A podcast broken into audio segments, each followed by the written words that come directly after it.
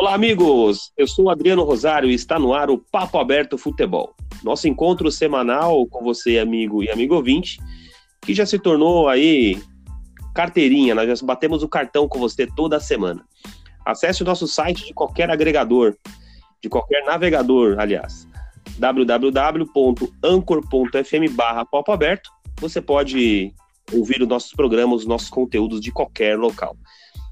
Deixe, não deixe de nos seguir também no Instagram, papoabertobr. Estaremos lá sempre com notícias novas do Papo Aberto para vocês.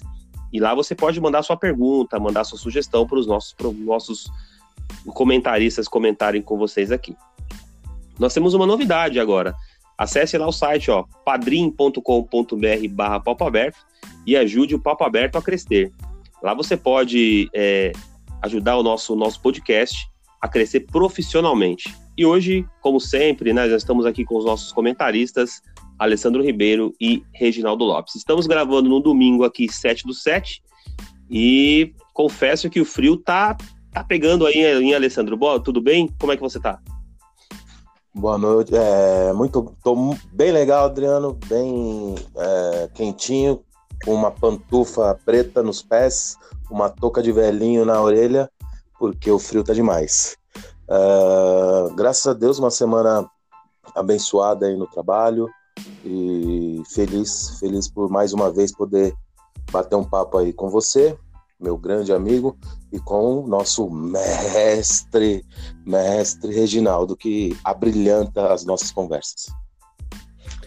Já, já, já engata aí, Alessandro, o seu o seu destaque dessa semana aí, o que, que você viu do, sobre, sobre o esporte, sobre o futebol no geral, para brilhantar a nossa abertura do Papo Aberto?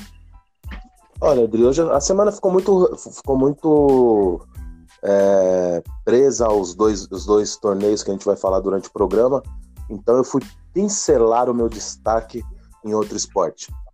É, na quarta-feira, dia 3 do, do 7 de 2019, o São Paulo Futebol Clube confirmou a sua participação no NBB é, temporada 2019-2020.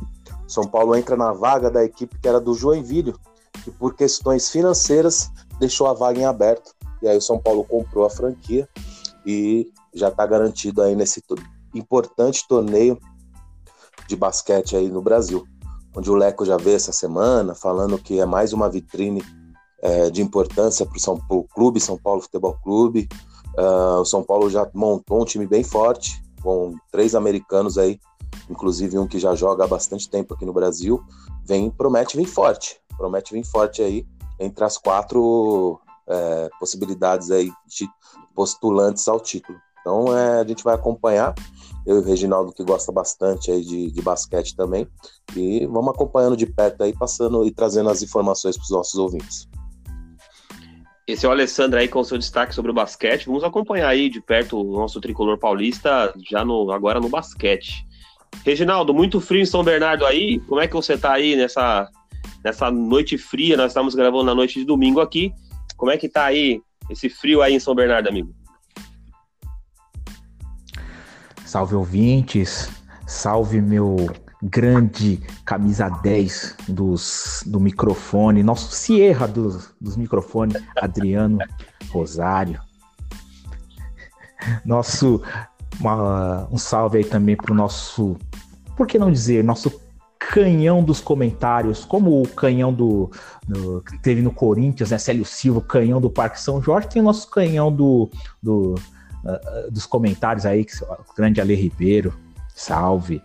É, fico aí com, com, com destaque, né? É, é, dessa semana, que como frisou bem o Alê, é, foi, foi bem uma semana que ficou bem concentrada né, na, na, na, na nas competições aí do Copa América e, e futebol feminino, né, futebol mundial feminino, Uh, mas aí eu vi uma, um, lance na Copa América que me, me, chamou bastante atenção, né? Eu queria até.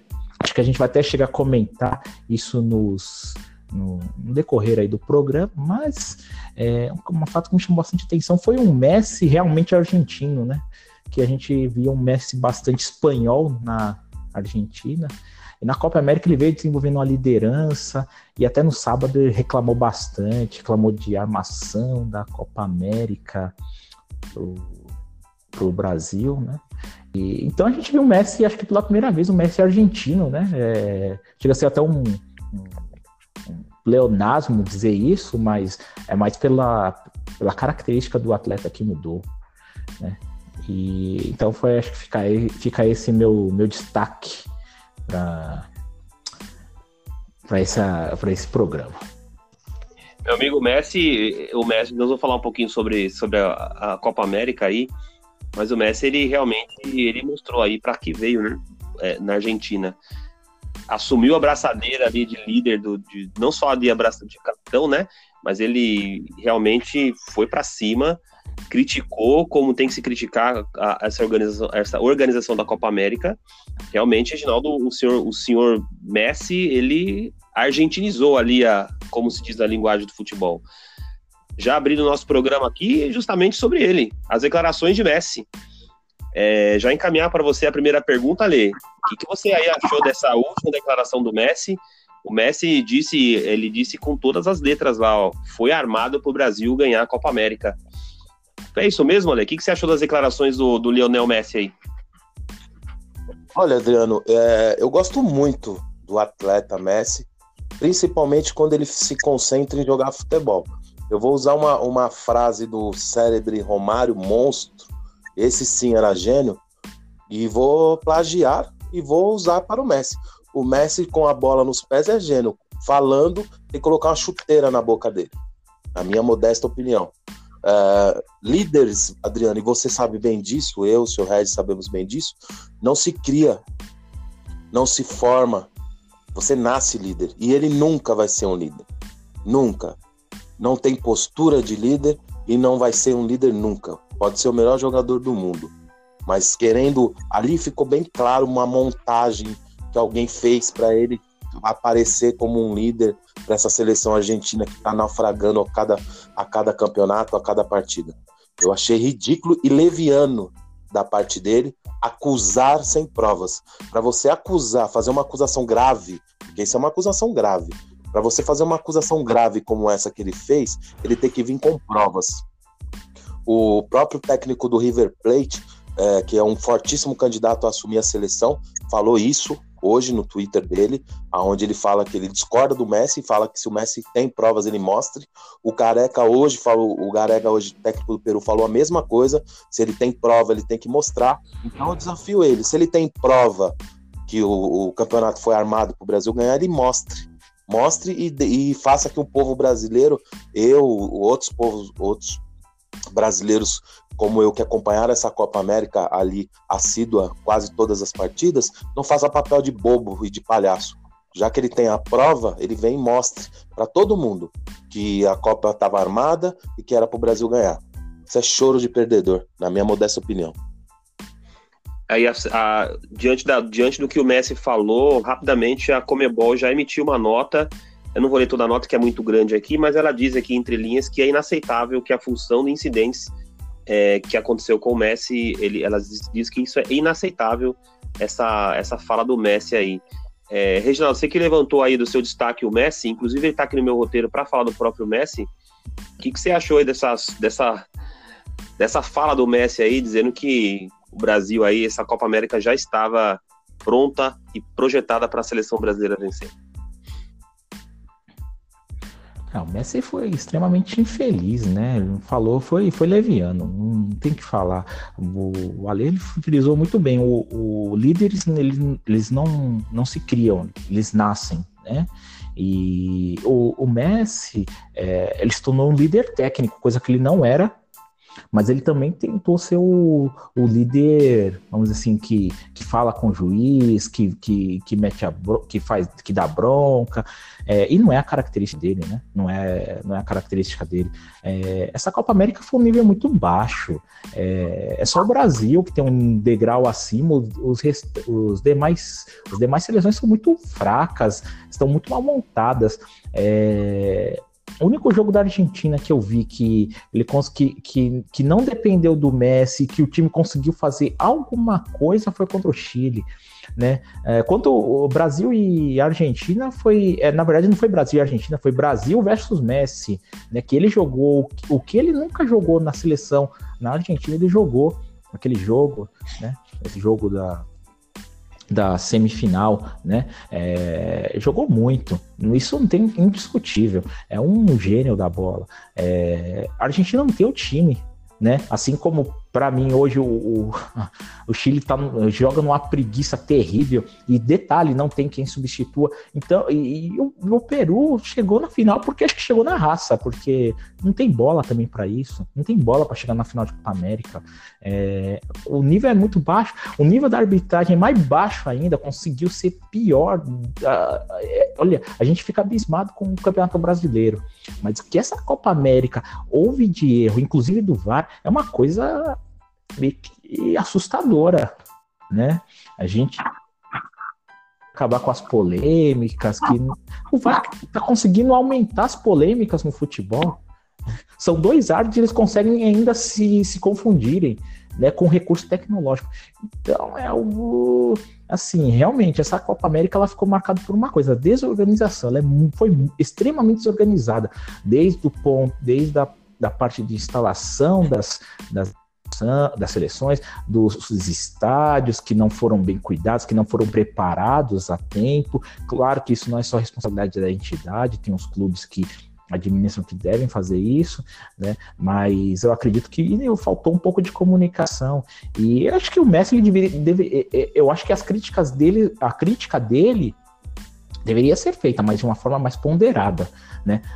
Realmente, é, mostrando os culpados, não simplesmente falar que foi armado com o Brasil. Isso aí é fora da realidade. É uma coisa que eu aprendi na minha vida é que você não deve falar com cabeça quente. É, tudo que você fala com cabeça quente, você acaba é, distorcendo o que você está pensando e você, em certas maneiras, você acaba machucando em algumas pessoas em, alguns, em algumas situações. O Messi, nesse caso, ele estava de cabeça quente, acabou de perder a partida, acabou de perder, é, eu, se fosse ele, não pararia para conversar ali com, com, com o jornalista, falaria no dia seguinte.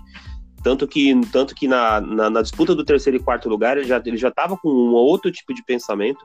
Mesmo que ele não quis subir para receber a medalha, ele já estava com outro pensamento. Então, com outro tipo de pensamento. Então, assim, faltou aí orientação para ele. Alguém deveria ter falado, Messi, não vai lá agora, porque se você for lá agora, vai dar merda. E ele acabou indo. É, foi infeliz realmente na, na, na, no seu comentário. É, e difícil falar, né? Difícil falar quando você é um jogador de futebol. Você não tá fora, né, para saber. É complicado. Ale, é, diante do que o Messi falou, ele deixou uma coisa muito, muito interessante no ar que eu, eu, eu gostei e eu, eu, concordo com o Messi. Essa seleção argentina que, que jogou essa Copa América é uma seleção, não, não vou dizer agora, mas nível futuro é uma seleção que pode florescer e dar, e dar frutos para o futebol argentino, você não acha? Olha, Adriano, a, a seleção argentina, a gente escuta esse discurso há pelo menos uns oito anos. A próxima Copa segura a Argentina. A próxima Copa segura a Argentina. A próxima Copa segura a Argentina. Do meio do campo para frente, sensacional. Os quatro atacantes da seleção argentina poder, poderiam brigar tranquilamente por ser jogadores para, se não titulares, para brigarem ali pela posição na seleção brasileira. Agora, do meio do campo para trás, tem um bom goleiro, que é o Armani, dois zagueiros estabanados, dois laterais medíocres, e quando perdeu o, o Mascherano, não tem meio mais meio de campo. Então, é, concordo que os, os, os, meias e atacantes da Argentina continuam sendo muito bons, muito bons mesmo, mas do meio para trás não, não vejo uh, grandes atletas que possa formar uma seleção ali que, que bata de frente hoje com as grandes do, do, do, do futebol mundial, não. Vejo uma seleção argentina ainda aí para ficar em, em, em, oitava posição ali da FIFA, ali do ranking da FIFA, um sétimo, oitavo lugar ali no máximo. Ô, Regis, você vê essa, essa é, o Messi disse também, é, só recapitulando aquela pergunta que fiz para o Ale, mas essa, o que o Ale falou, o Brasil não está muito próximo da Argentina, óbvio, o Brasil tem um time muito melhor na parte defensiva. É, haja visto tomou só um gol na Copa América. É, no caso da Argentina aí, se a gente for comparar, não está no mesmo, não, não tá no mesmo patamar a seleção brasileira com a, com a seleção argentina em termos de jogadores ali. Nós temos grandes jogadores do meio para frente. Não, o Brasil é, é, bem melhor. Não, não acho que não, na verdade não há nem comparação. É, a, zaga, a, zaga, do Brasil é muito boa, fato, e sempre foi. Os zagueiros é, de nível mundial do, do, Brasil sempre foram muito bons. Né? A gente não teve zagueiros ruins, a Argentina sempre teve. Mas na frente é, é preocupante. Eu estava vendo isso no jogo contra o Chile. É, os meias, na verdade, a Argentina sempre foi um time que teve muitos meias é, sensacionais. Aymar, Ortega, Riquelme, que muitos não consideravam genial, mas era um, era um bom meia. No mínimo, era um bom meia. Né? É, eu não vejo esse jogador hoje na Argentina. Não tem, não existe esse jogador. Depou, hum, Paredes, Paredes é o volante. É, o, no, jogo contra o Chile, quem fez a função de meia e conseguiu incendiar o jogo por um momento foi o Di Maria, que na verdade não é um meia, ele é um ponta. Né? Di Maria é um ponta. É, na verdade, assim, uh, se a gente for olhar melhor, os melhores jogadores da Argentina hoje, eles já estão na unidade avançada. O Agüero, que tem 46 partidas, 32 gols na temporada, uma bela média, e o Messi, né? Uh, o Dybala entrou e entrou e conseguiu fazer um gol na última rodada. É uma promessa, é um, é um jogador que vai, vai vingar, mas eu acho que pelo, elenco, pelo elenco não tem muito que. Na verdade, a Argentina tem que se preocupar, porque eu não vejo grandes nomes no futebol mundial que vão estourar nos próximos dois anos, não. É, eu acho que, na verdade, essa é a pior geração que eu vejo da Argentina. É, desde que eu acompanho o futebol, eu não, não vi uma seleção. É, a, a, Argentina sempre foi, foi, ela foi conhecida por ter é, um toque de bola refinado, ter muita paciência. E sinceramente, não tenho visto isso. Né? Não tenho visto isso. Na verdade, nas, nas seleções é, as menor, de, menores, de menor tradição que vem trazendo esses jogadores. As tradicionais, exceção do Brasil, que tem jogadores sim, né, jovens que estão despontando. Haja vista que a gente está falando de Gabriel Jesus, que está no, no, no grupo, a gente está falando de David Neres, que está no grupo, a gente está falando de um. É, do Cebolinha, que também está. São todos jogadores de 20 e poucos anos né? É, e que já estão, de certa forma, ou, ou madurando ou maduros para o futebol. É, na verdade, eu acho que a situação da Argentina é bem preocupante, que ela está dependendo de jogadores já veteranos, né? Então, eu acho que tem que abrir o olho. Por isso eu gosto do comentário de vocês dois. Vocês sempre são aí cavaleiros na, nas, nas declarações, nas opiniões. Isso é muito bom para o programa, é muito legal isso aí. Concordo com vocês aí, número e grau dessa vez. Dificilmente concordo com vocês dois, mas hoje eu vou concordar. Já partindo para a nossa seleção brasileira, campeã da Copa América, o Brasil aí, desde quando disputou a Copa América é, jogando no Brasil, o Brasil nunca perdeu e hoje não foi para menos. Ganhou, ganhou fácil do Peru. Fácil não, né? O Brasil ganhou de 3 a 1 do Peru. E, e Ale, o que, que você achou da partida aí? O Peru deu, deu, uma, deu uma apertada no Brasil ali depois que o, que o Gabriel Jesus foi expulso. É, Engraçado foi na, na transmissão que o pessoal ficou preocupado aí com o Peru sufocando o Brasil. O que, que você achou da parte dali? Olha, Adriano, é, eu falei para vocês, né, no último domingo, fui até brutalmente atacado pelo senhor Regis, que gosta de me, me atacar de graça. Não sei o que, que ele ganha com isso, mas me atacou brutalmente quando eu falei que o time do a seleção do Peru não era tão fraca dessa forma. Isso eu falei antes, antes da semifinal, hein? E foi atacado pelo seu Regis. E hoje a gente viu, é, não é à toa, o Gareca levou a seleção do, do, Peru para uma Copa do Mundo pela primeira vez e levou agora pro, o Peru para uma final de, de Copa América, né? Então a gente tem que respeitar um trabalho muito bem feito por esse técnico. Uh, o Guerreiro com o Guerreiro centroavante é um centroavante extraordinário, um dos melhores que hoje tem no futebol. Pena que esse cara já tá ficando já com uma idade avançada, porque ele é muito bom jogador. Foi uma pena uh, para o Peru o, o, Guerreiro ter tomado aquela punição do, do uso de, de, cocaína lá no, no, no, ano retrasado, ano da Copa, né? e foi punido pela FIFA e não pôde participar da Copa do Mundo, porque ele faz uma diferença muito grande no, na seleção. E só por isso, por ele não ter participado, o Peru não foi mais longe nessa, na Copa do Mundo. Não dizendo que, óbvio, que não ia chegar nem nas quartas, mas ia fazer um muito bom papel na Copa do Mundo, como fez. Como fez, e eu já esperava por isso. Aquele jogo contra o Brasil foi uma ilusão. Uh, o Peru fez uma boa Copa, mereceu estar na final e hoje mostrou na final que todo mundo pensou que ia ser uma barbada. Não foi. Foi uma partida bem equilibrada, uh, com o Peru em alguns momentos melhor na partida, pressionando o Brasil, trazendo grandes dificuldades para o forte sistema brasileiro de defesa, mas no final a categoria dos nossos jogadores, a experiência do nosso treinador, uh, fator Maracanã também, acabou tudo pesando um pouco pra, para a vitória brasileira. Mas, ao contrário aí de muitos comentaristas e, e pessoal especializado onde dizia que seria uma barbada, que hoje eu vi até chacotas com o time peruano, o futebol mostra que você tem que ter respeito. Dentro de campo é 11 contra 11, um clichê que é muito usado, mas é uma verdade. Dentro de campo 11 contra 11. Se você não jogar com vontade, com garra, você não, não só com o nome não ganha nada. Então o Peru fez uma extraordinária participação nessa Copa, mereceu estar na final e fez um bom jogo aí contra o Brasil. Jogo equilibrado, não foi uma lavada como todo mundo cantou aí a torta e a direita, mas no final venceu o melhor, que aliás eu falei semana passada que seria o vencedor. Você concorda com a lei, Regis? Você desqualifica a opinião do nosso amigo aí? O que, que você acha? Com, discordo totalmente. Continuo achando que o Peru é fraquíssimo. Fraquíssimo. É, se, o Brasil, se o Brasil tivesse um pouco mais de coragem, se o Tite tivesse um pouco de coragem, teria sido cinco de novo, tranquilamente. Né? É, só complicou para o Brasil por causa da, da, arbitragem, que a expulsão ali no Gabriel Jesus não deveria ter acontecido. Assim como a do Messi não deveria ter acontecido contra o Chile, né?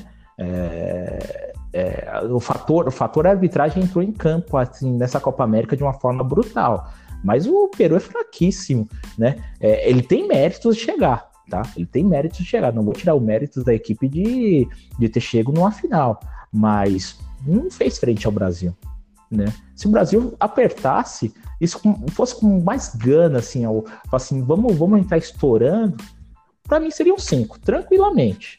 Né? É, os times sul-americanos estão nível muito, tá com um nível muito baixo. O, o, o, Chile é uma piada. O Chile é uma piada e o Chile tem que ficar, ele tem que ficar alerta, porque o, o, o já são dois mundiais sub-20 o Chile não classifica a sua equipe, né? Ou seja, isso quer dizer que eles não têm uma, uma boa base, né? Para manter, para fazer, um, para suprir essa equipe é, profissional que já está com uma média de quase 30 anos.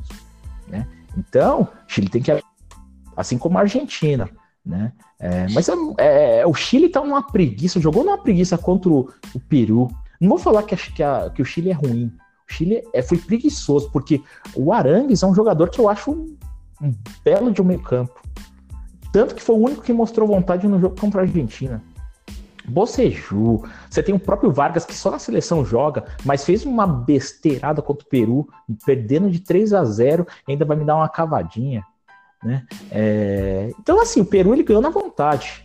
Não é um time fraco, né? Não, não desqualificando o time, mas o time é fraco. O time é fraco. É, ele não tem técnica, ele tem vontade né? Tem vontade. Se o Brasil apertasse, o Brasil tem, tem bola para meter 5 a 0 tranquilamente. É que o Tite foi, foi, foi, foi cauteloso, como sempre é, né? Então, por isso, mas essa Copa América não, não, não, tive dúvida desde o primeiro jogo que o Brasil ia ganhar. Não por ser é, um por ser pelo fator casa, dois pelo nível dos jogadores, né? E três porque eu tenho um técnico que faz pelo faz o básico bem. O básico ele faz bem, ele não pode ousar, mas o básico ele faz bem. Então, é isso. Eu sinto que o senhor, eu sinto que o senhor tá atacando a seleção chilena aí, que não foi de todo mal, hein? A seleção do Chile, eu vou concordar com você que ela tá muito velha. A, a seleção chilena realmente envelheceu. É, aí ela fez uma, duas péssimas partidas aí, que são decisivas e que, no caso, semifinal e a, e a terceiro lugar aí, são partidas decisivas. O Chile, infelizmente, pisou aí na, na manteiga e escorregou. É, e, de fato, o Chile é uma seleção já uma seleção mais velha.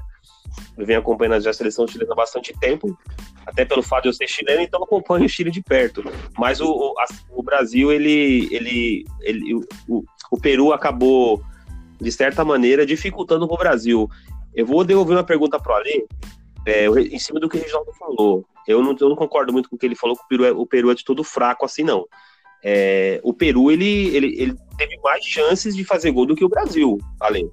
É, o Brasil, ele foi ali, vamos dizer assim, o Brasil foi aquele cara. O Brasil estava com mais sniper mirando e acertou. O Peru, infelizmente, tentou e não conseguiu. Eu queria que você falasse um pouquinho mais aí. É, o, Brasil não jogou tão bem assim, não, Alen. O, o, Peru deu uma apertada no Brasil mesmo, e se não fosse essa defesa sólida do Brasil, não sei não, hein, Alen. É exatamente isso, Adriano. Concordo plenamente com o senhor e discordo plenamente, para variar, do senhor Reginaldo. É, só você ver a partida, você vai ver que o time do Peru não é extremamente fraco como ele acusa, como ele aponta. Como é que você pode indicar um, um, uma seleção extremamente fraca quando uma, o centroavante dessa seleção extremamente fraca é Paulo Guerreiro? Como é que você vai falar que essa seleção é extremamente fraca quando tem o Cueva armando uh, o jogo extremamente fraca com um técnico como o Gareca, extremamente fraca com um goleiro que fez uma Copa América brilhante. Uh, eu, particularmente, vejo futebol um pouquinho diferente do seu Reginaldo. E, e, e, hoje mesmo, como você falou agora, Adriano, brilhantemente, o Peru teve muito volume de jogo, jogou de igual para igual pro Brasil, contra o Brasil, teve muitas chances é, que realmente a, a, zaga brasileira, o sistema defensivo da zaga brasileira é muito forte. E uma característica de todos os times que o Tite é, treina, né? É, uma, é um sistema defensivo muito sólido, muito forte, toma pouquíssimos gols e isso deu muitos títulos para ele, tanto na época do Corinthians e, e, e vai, certeza, dar pro, pro Tite se ele continuar agora na seleção, pro Brasil. É um sistema defensivo muito forte, Uh, os atletas individualmente jogaram muito bem, muito bem mesmo. E Daniel Alves, o, todos, toda, toda, todo o setor defensivo jogou muito bem.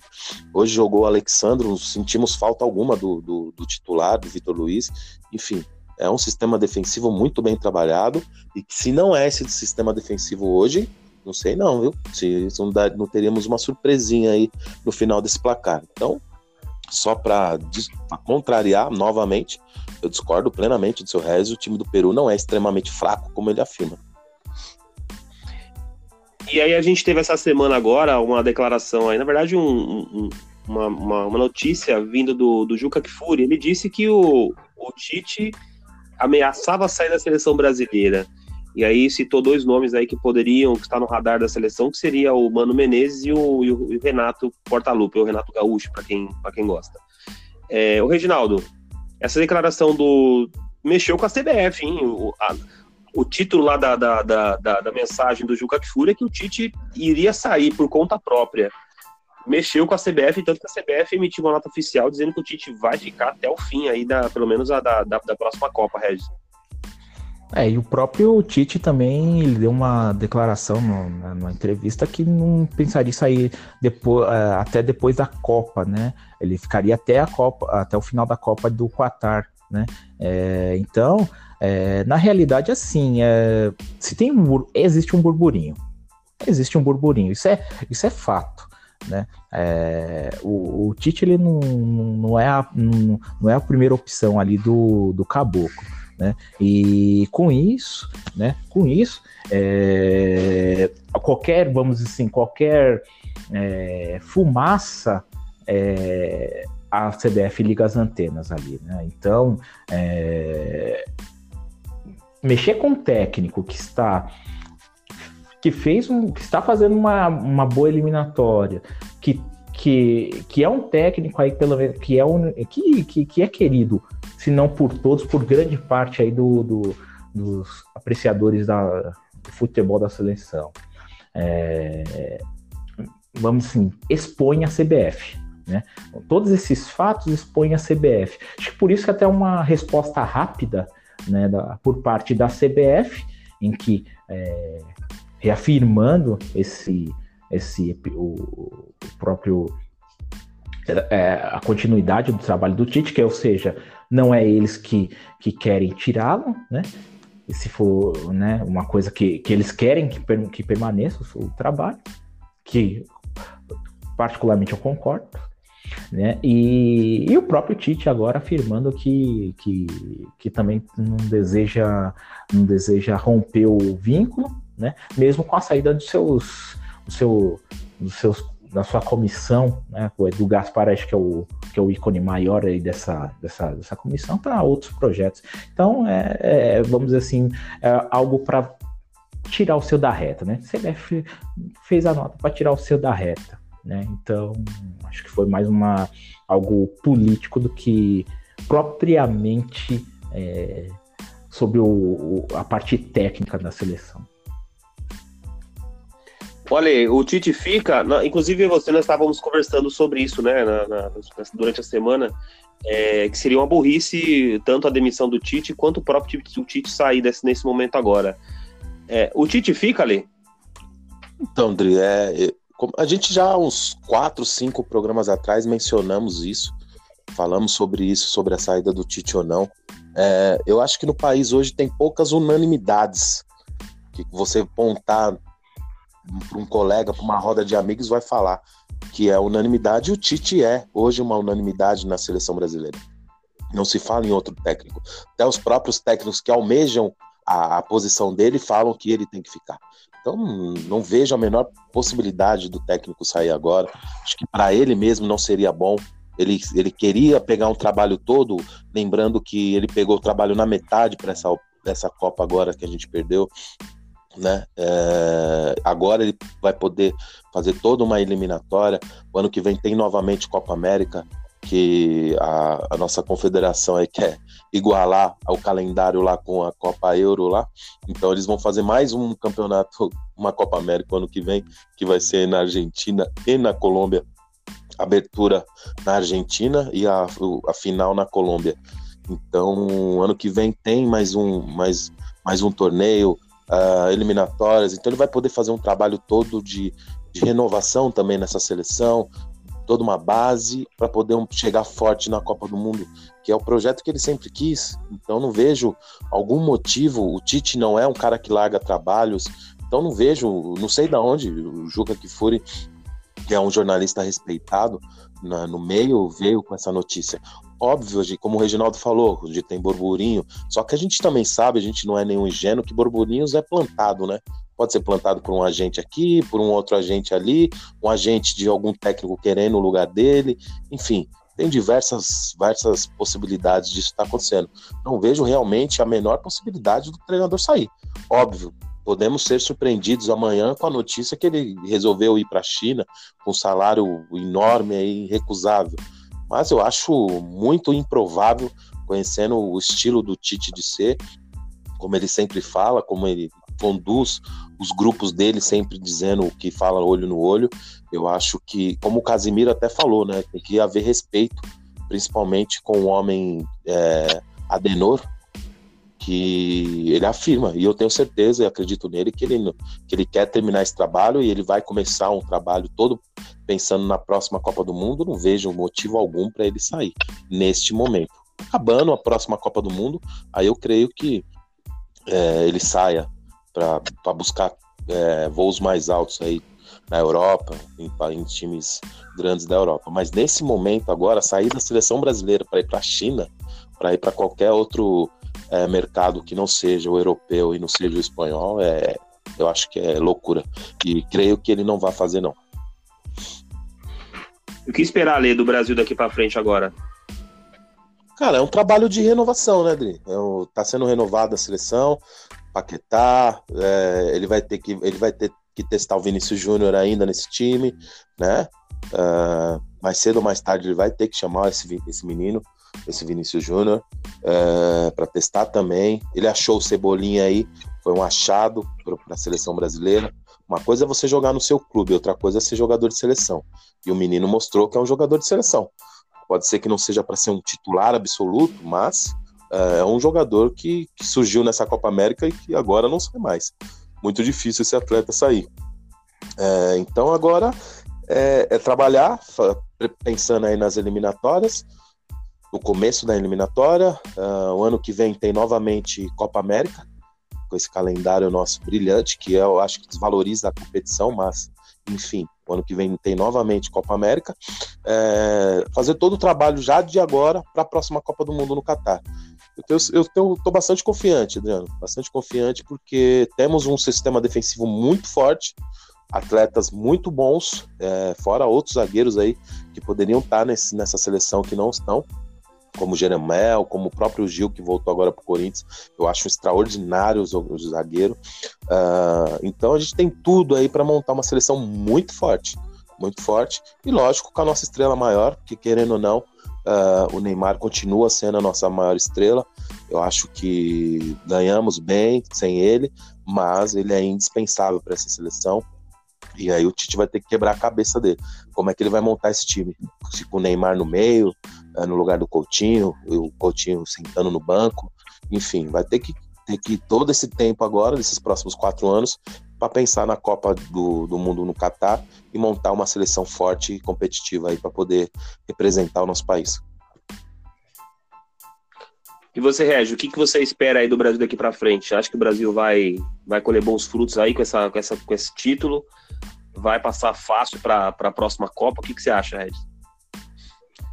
Ah, não. Passar para a próxima Copa, isso é fato. Não, não, tem nem dúvida que o Brasil já está tá classificado para a Copa do Mundo. Com o nível que a gente tem aqui na Sul-Americano, é é, eu diria que é 99% de chance, 99,9% de chance do Brasil estar, estar, estar, na Copa do Mundo. É praticamente impossível. Teria que ter uma mudança muito grande aí nos, nos, nos times sul-americanos, coisa que eu não, não, vejo acontecer. Não, o, o, a renovação vem sendo feita, e vem sendo feita até de uma forma, uma, uma, uma forma bacana. É, o Tite ele precisa, não vou dizer usar mais, que isso acho que não, não, não, não cabe na pessoa, mas tem uma variação maior. Né? O Brasil ele tem uma, um bom volume de jogo, sempre ele tem um bom volume de jogo, mas ele não é uma equipe que surpreende. Né? Precisa surpreender um pouco mais, precisa ter jogadores com diferentes perfis. E isso a gente não vê. A gente vê jogadores geralmente com o mesmo perfil, que entra para substituir, são geralmente seis por meia dúzia. Né? Sinto muito a falta de um, de um meio articulador. Não existe. É... No futebol mundial está em falta, né? No Brasil, mas no Brasil ainda eu vejo jogadores que, que podem fazer essa função. Quer dizer, no Brasil não, né? Jogadores brasileiros que, precisa, que fazem essa função. Um jogador que é um bom meio articulador, embora não seja aquele 10 clássico, mas é um bom meio articulador que eu vi na seleção e não, não, está, não está sendo mais convocado. Eu não sei porquê, também não tenho acompanhado esse jogador. É o Andréas Pereira, que é um jogador jovem, né? Que é um belo passador, belo chutador, sabe abrir o jogo, né? Jogador do Manchester, né? Gostaria de ver mais na seleção ali, na, na, na posição do Coutinho. Acho que renderia bem ali e, e traria um, uma nova articulação para o Brasil. Né? É, e aí tem esses jogadores que surgiram agora, o próprio o, o Cebolinha, o, o próprio começou como titular o, o David Neres começou como titular e virou banco, né? Porque o, Cebolinha explodiu. Mas são jogadores que, que, que, que, vamos assim, não sente o peso da camisa. David Neres foi pouco testado, mas ele, em algumas partidas que ele, entrou, que ele jogou, ele não, não sentiu essa pressão toda. É um jogador ainda que precisa amadurecer um pouco mais, mas eu acredito que seja um jogador de seleção, né? Pelo menos para entrar no segundo tempo, né? E, e, tem o Neymar aí também, né? Neymar precisa voltar a ser jogador de futebol, parar de aparecer nas, em outras editorias, né? Nas páginas policiais, também não aparecer no, nos universos adolescentes como ele apareceu no, aqui no Brasil, aparecer no caderno de esportes, com destaque. Se ele voltar a fazer isso, ele. Não vou dizer que ele vai chegar no nível Messi, no nível Cristiano Ronaldo, mas vai ser um jogador craque, né? Acima, bem acima da média. Que, é, que ele é. Ele tem esse, esse futebol. Então, eu acredito que a gente tá bem servido. A gente tá bem melhor que, que outras seleções aí sul-americanas. É, eu, eu, eu, o Brasil jogou, jogou aí. Eu, eu, vou de muito de encontro com o Reginaldo tá falando. Infelizmente, essa Copa América aí, ela ficou a desejar no nível técnico. É, e a gente, eu, eu também acredito que o Brasil vai passar com, a, com, com o pé nas costas aí para a próxima Copa, porque o nível técnico aqui na América do Sul, infelizmente, é muito fraco, né? É, vamos torcer aí que pelo menos o Brasil aí chegue forte na, na briga do título para essa próxima Copa do Catar, que é já daqui três anos, então dá tempo ainda de, de se montar um time muito forte. É... Falando em campeonato mundial, o Mundial Feminino terminou hoje. Alessandro, foi o que você falou, hein, amigão? Os Estados Unidos bateu fácil a Holanda e se consagrou aí pela terceira vez, campe... é, é o Tetra, na verdade, o Tetra campeã mundial, a seleção feminina aí lá no, nos Estados Unidos, ali. Jogou na França, a seleção americana venceu fácil a Holanda. Olha, Adriano, primeiramente, antes de entrar no meu comentário, eu gostaria que o senhor Regis, uh, que é uma pessoa tão sensata e humilde, reconhecesse o, o meu conhecimento no futebol feminino, no qual eu falei qual seria a final e quem ganharia. Senhor Regis, eu dou a palavra para o senhor, para que o senhor seja um homem reconhecidamente humilde e reconheça o meu talento, por favor. Você só falou óbvio. Você só falou tá óbvio. Da, da, da, Holanda, da Holanda você acertou. Da Holanda você acertou. Da Holanda você acertou. Dos Estados Unidos era óbvio mas mostra que o senhor não é humilde suficiente, suficientemente para reconhecer o meu talento no futebol feminino, mas tudo bem. Eu já esperava a sua falta de humildade, senhor Regis. Mestre Reginaldo, mas tudo bem. Vou passando a brincadeira. Uh... Adriano, é aquilo que eu falei desde o começo do campeonato. Uh, praticamente, eu costumo até brincar, eu falo que a, as americanas elas inventaram o futebol feminino se isso é possível ser dito. Se tem alguma seleção que inventou o futebol feminino, a modalidade feminina dessa nobre arte futebol é, é as americanas. É totalmente diferente. O, o, jeito que elas jogam, o jeito que elas se preparam, o modo como elas pensam o futebol. Enfim, é uma seleção ainda muito, muito superior a todas elas, a todas as outras, né? a promessa no próximo campeonato mundial de 32 equipes, como o formato do masculino. Uh, eu acho bacana, mais, mais seleções, mais meninas aparecendo, mais oportunidades para as meninas.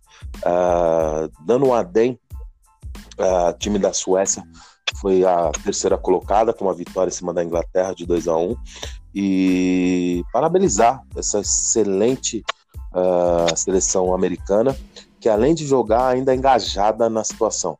A, a seleção americana está processando a Confederação Americana por direitos, condições iguais de trabalho. A seleção americana masculina de futebol é, viaja de primeira classe e a seleção feminina joga viaja de segunda classe. A seleção masculina fica em hotéis é, cinco estrelas, a das meninas fica em hotéis bem, bem inferiores.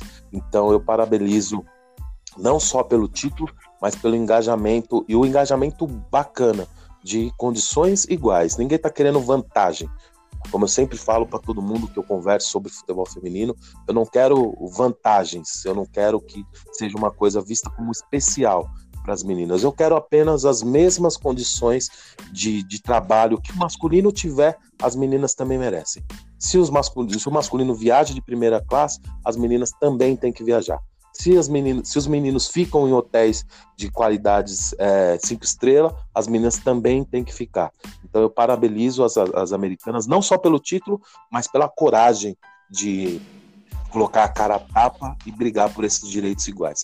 Que todas as seleções, que todos os clubes é, sigam esse exemplo. Essa semana eu achei bem bacana, me estendendo um pouco, Adriano.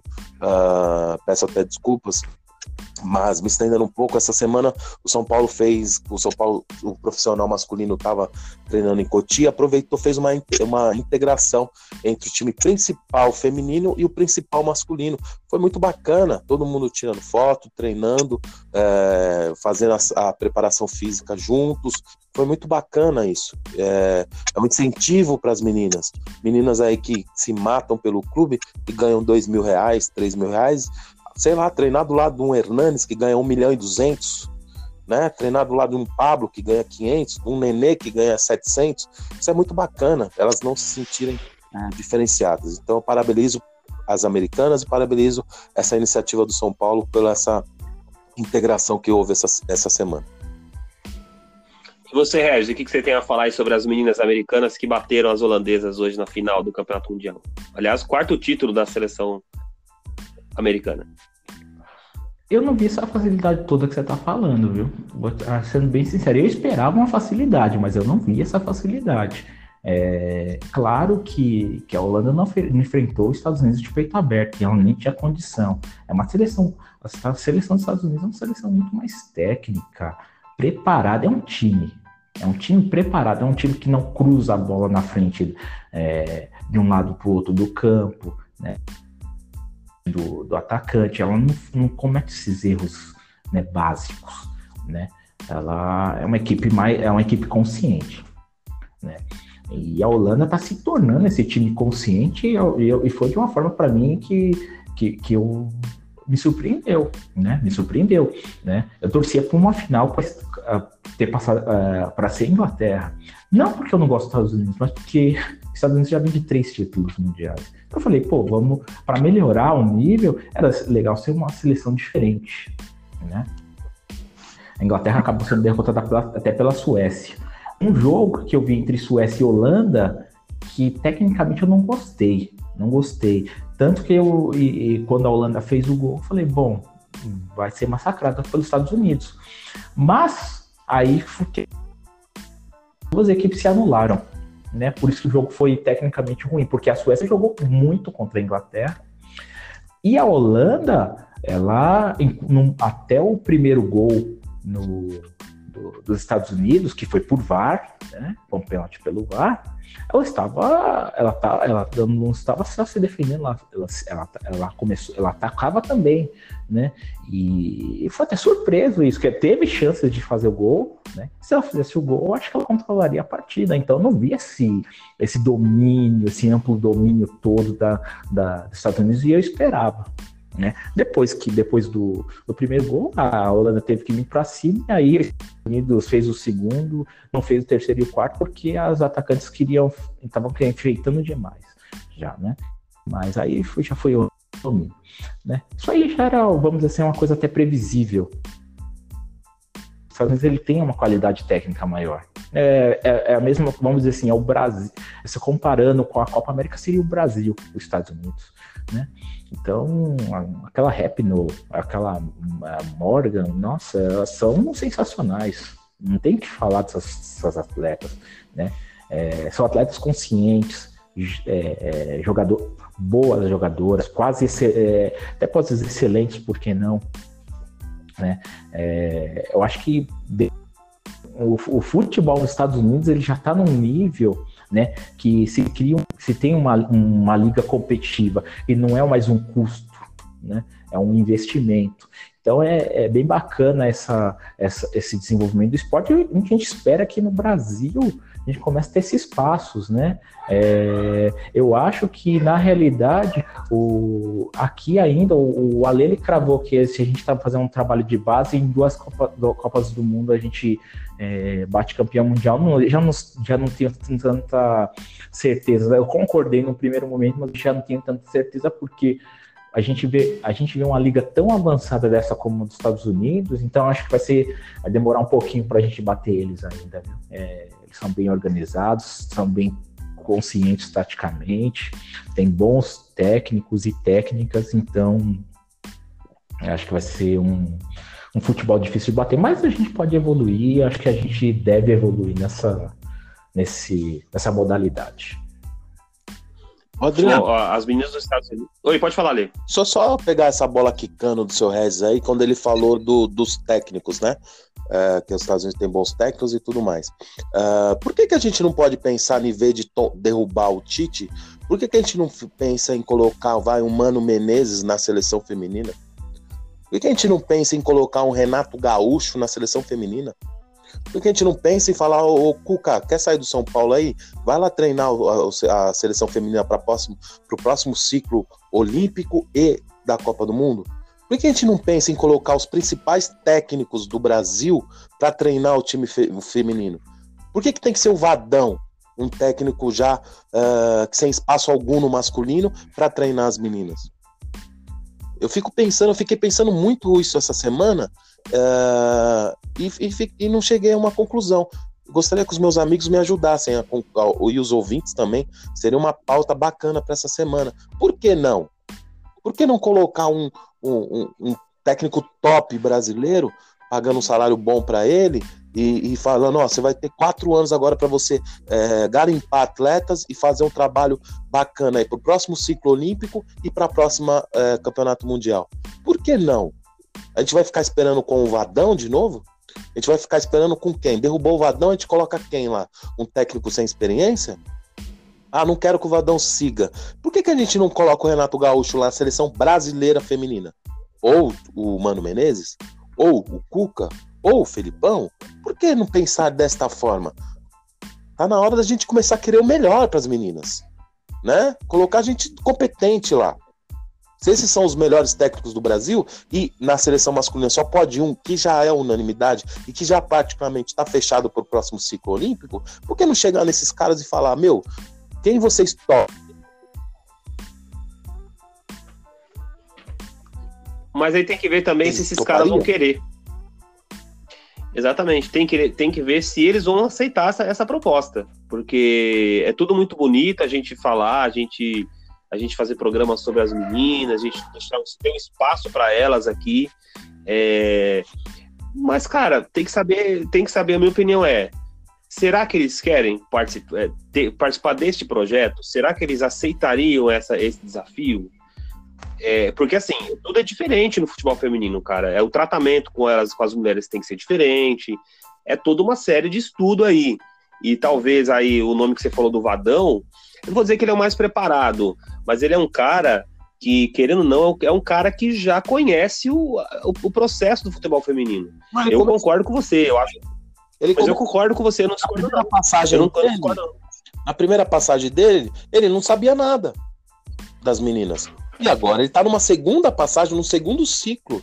Mas a gente sabe, eu, você e o Rez, que ele, como treinador, infelizmente, ele não tem mais espaço no masculino. Nenhum time quer ele. Verdade. Então, pô, por que não pensar? Não precisa, eu, eu disse os tops, mas se chegar para esse menino que, que eu esqueci o nome dele agora, que saiu do, do, do, do, do, do Botafogo, foi pro Santos, é, o Jair Ventura. Ô, Jair Ventura, você é um menino. Você é um menino começando agora, você tem boa, você é um técnico aí também. O, o, Roger, o Roger Carvalho, que tá no Bahia. Ô, Roger, vem aqui. Você é um cara inteligente, trabalha bastante com psicólogo. Você, mano, ó, vou te, você ganha quanto no Bahia? 200? Eu vou te dar 500 por mês. O cara vai, Adriano. Os caras trabalham por dinheiro. E um cara que pegar um trabalho bem feito na seleção brasileira e bater campeão é muito melhor do que ele ficar catando, jogando com o Bahia, sendo demitido, indo pro, Bahia, pro Botafogo, fica meio período é demitido. Se o cara prometer para esses técnicos um ciclo de quase quatro anos completo para ele fazer um trabalho pegar essas meninas, aprender também, concordo, aprender como lidar com elas, é, mas implementar a ideia deles, que é umas, alguns desses técnicos emergentes têm ideias boas. O próprio o menino que saiu do Flamengo, foi pro, pro Vasco, que tá, tá desempregado também, esqueci o nome dele, mas enfim, esse tipo Zé de. Ricardo. O Zé Ricardo, chega no Zé Ricardo, Zé Ricardo, ó, fazendo um trabalho assim. Técnicos já que estão na ativa, que tem potencial para colocar lá nas meninas. O Vadão, desculpa, gente, já começa errado.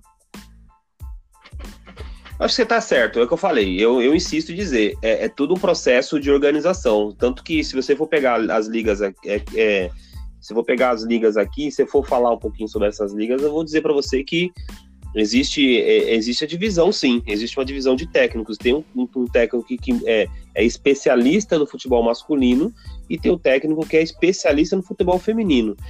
A exceção, a regra, é os Estados Unidos, porque lá é, é tudo um processo começa na escola. Então tem um cara que, que conhece o futebol feminino e tem um cara que conhece o futebol masculino.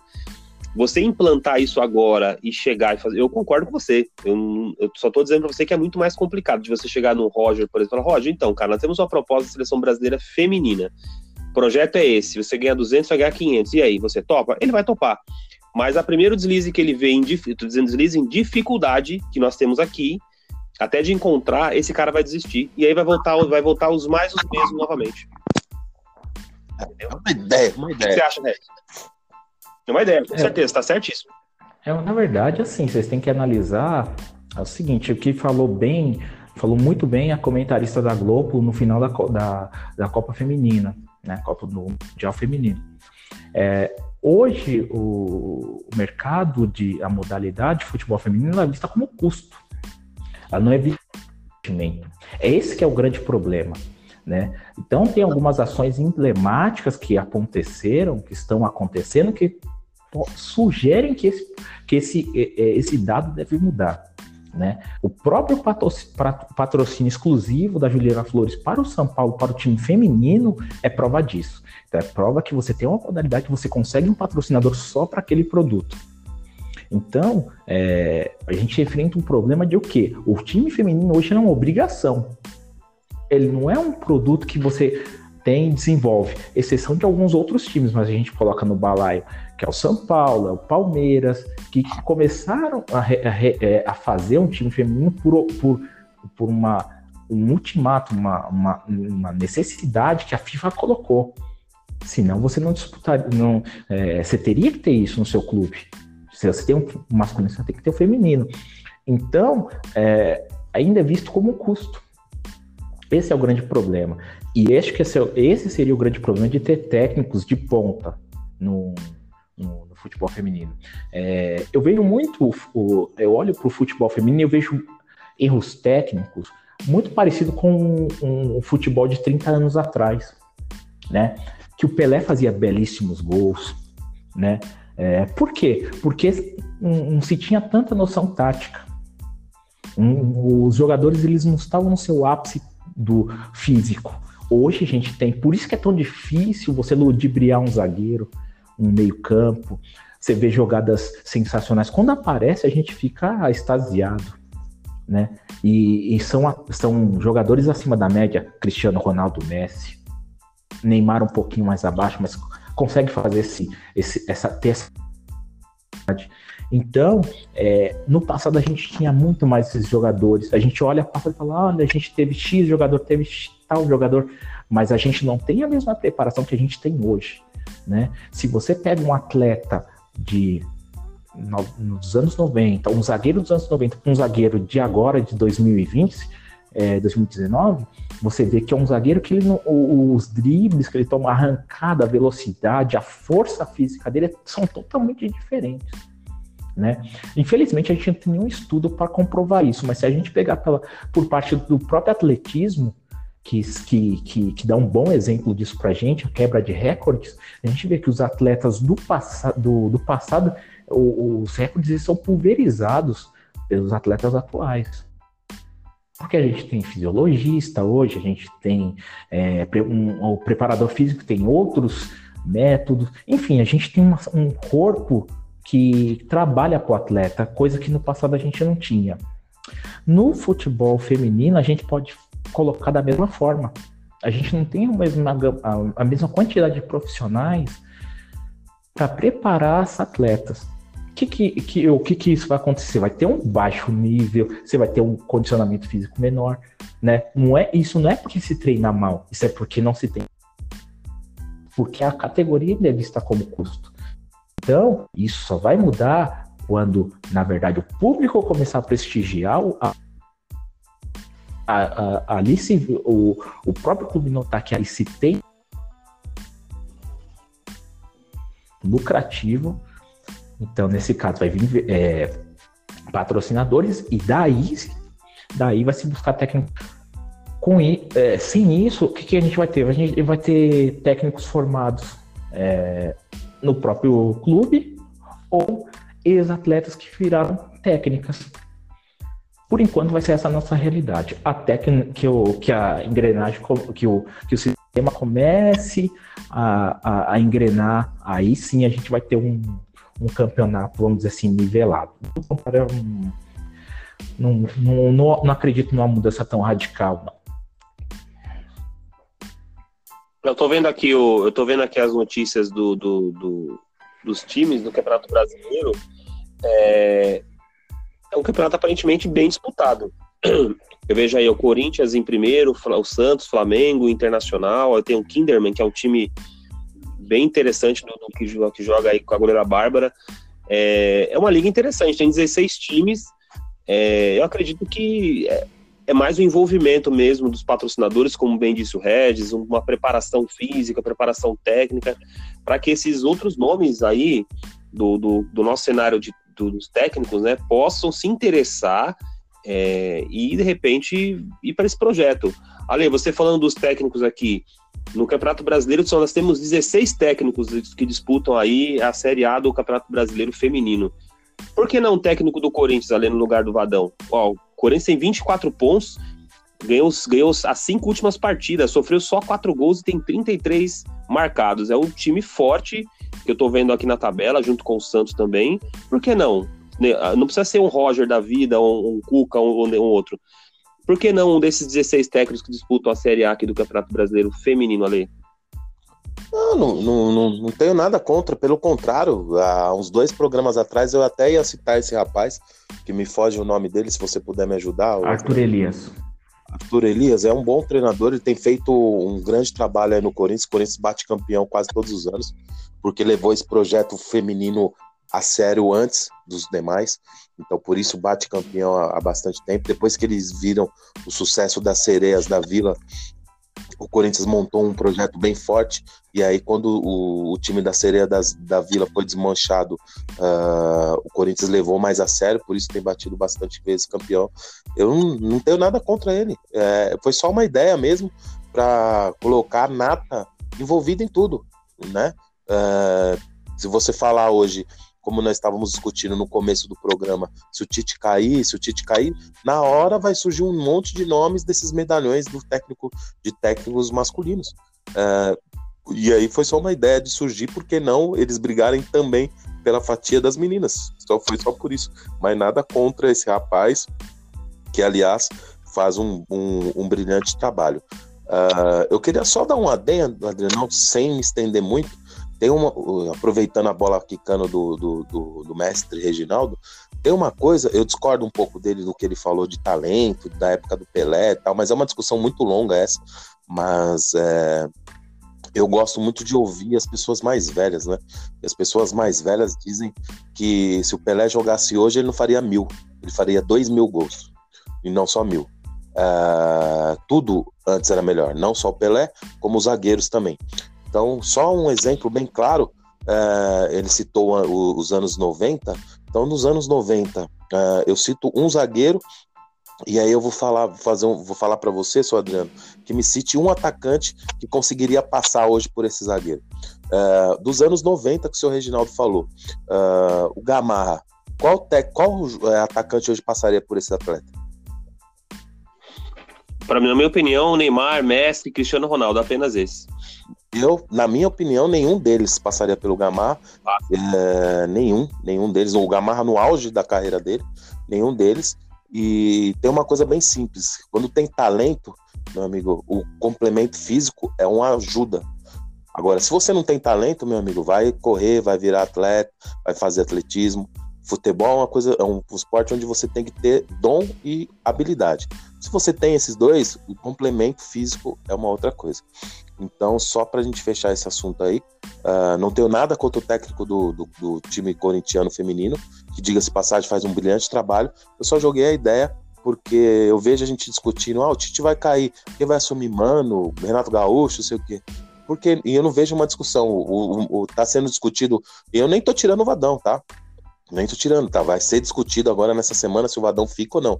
Por um acaso, se ele não ficar, uh, por que não pensar num, num treinador também uh, entre eles, né? Pode colocar o menino do, do, Corinthians também, não tem problema nenhum, mas por que não pensar num, num técnico também, aí já com trabalhos é, reconhecidos aí no masculino também? Só foi só isso. É, a gente discute demais sobre o futebol masculino, isso no, no geral. É, é o, as meninas foram eliminadas do Campeonato Mundial e o Vadão tá tranquilo na dele, né? Ele, ele não ele sabe que, que mesmo que ele for desligado da seleção brasileira, não vai haver nenhuma repercussão.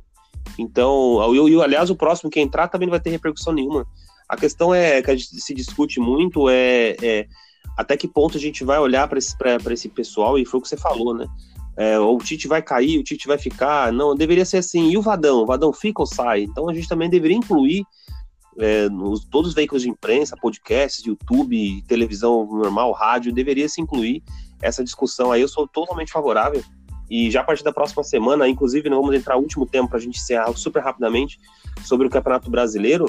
E na, no próximo na próxima semana, vamos falar do futebol brasileiro masculino e também o feminino é, já fazendo esse, esse, esse balanço de um para o outro aí, vendo que o campeonato tá rodando aí. Rapidamente, amigos, é, o programa tá chegando ao seu final. O Campeonato Brasileiro chega, começa na, na volta na próxima semana. E o que, que, vocês esperam aí, rapidamente, o Ale, depois rapidamente o Reginaldo, o que vocês esperam dos times aí que já vão voltar agora para essa, essa, segunda essa segunda temporada, vamos dizer assim, do Campeonato Brasileiro? Olha, Adri, é, pode começar. Eu...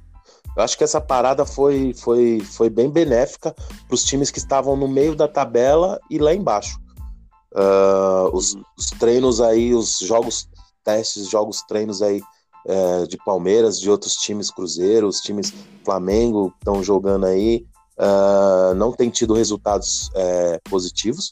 É, os jogadores se mostram preocupados. Né? Eu vi uma entrevista do Dudu falando que que tem que virar a chavinha e voltar ao nível que o Palmeiras estava, que o Palmeiras caiu bastante em relação ao nível que parou. Então acho que essa Copa do Mundo ela vai ser benéfica para esses times que estavam no intermediário, como São Paulo, que estava uma bagunça. O Cuca teve o tempo agora de treinar os jogadores, é, veio com dois resultados muito bons. É, nessa, se eu não me engano, na segunda ou na terça, agora vai ter mais um último jogo treino, venceu os dois últimos treinos, jogos treinos. Nessa terça, se eu não estiver muito enganado, vai ter um outro jogo agora já no CT da Barra Funda.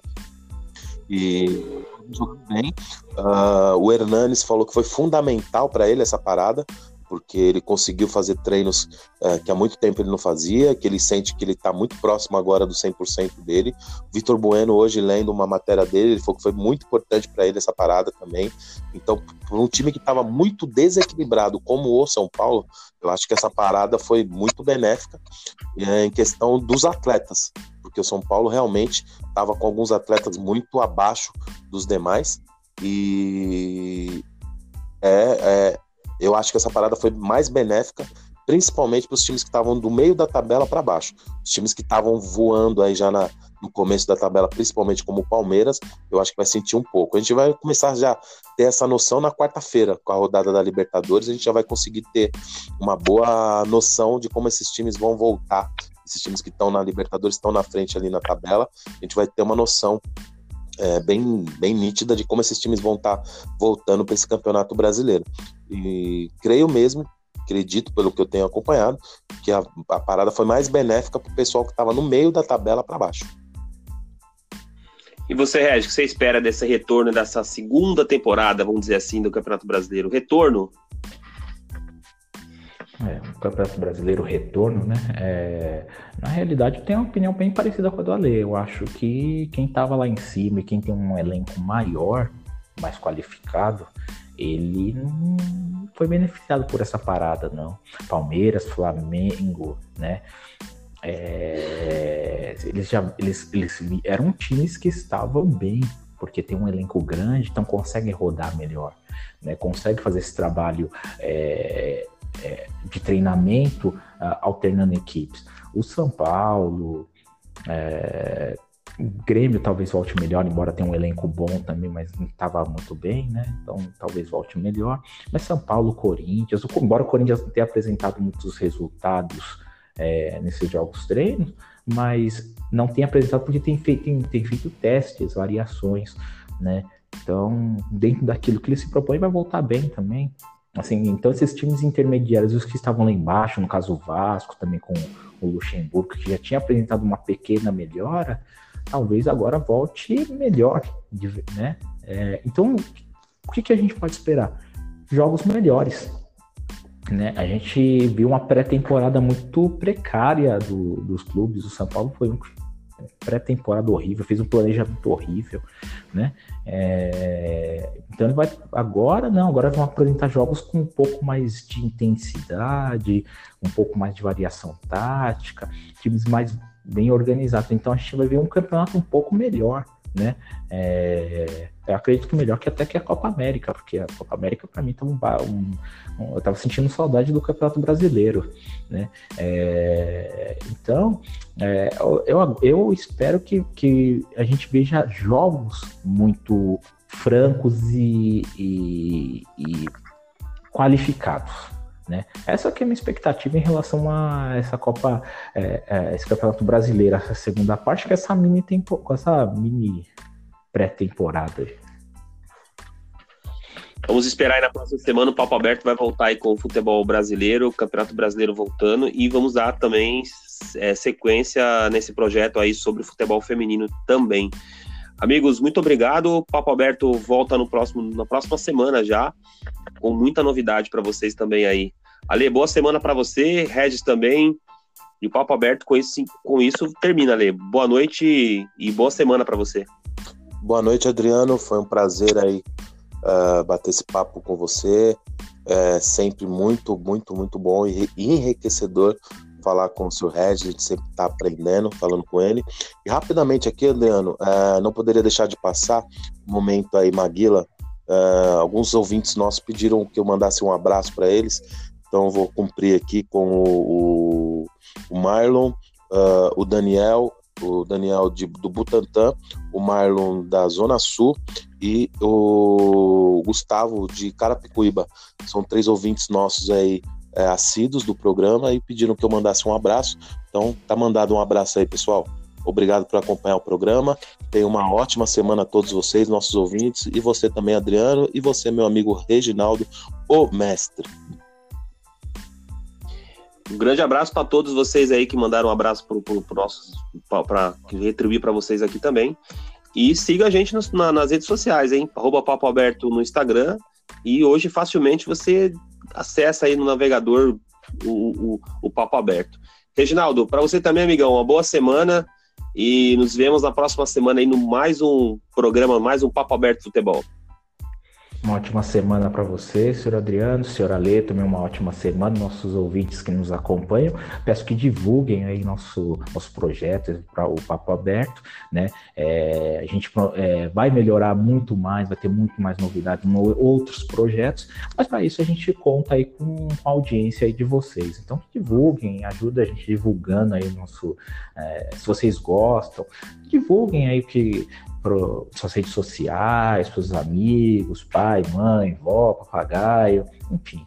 É, bem, é, a gente gosta disso e mande perguntas aí para a gente também, né? Para a gente sempre estar tá, é, enriquecendo mais esse debate aí, esse mundo futebolístico, aí seja na modalidade masculina, feminina, né? Mas é sempre gratificante fazer isso. E aí desejo uma ótima semana aí para os nossos ouvintes, né? E o senhor Adriano, o senhor Alê também, meus companheiros aí. Com isso, o Papo Aberto se encerra, se encerra. Até o próximo programa. Abraço!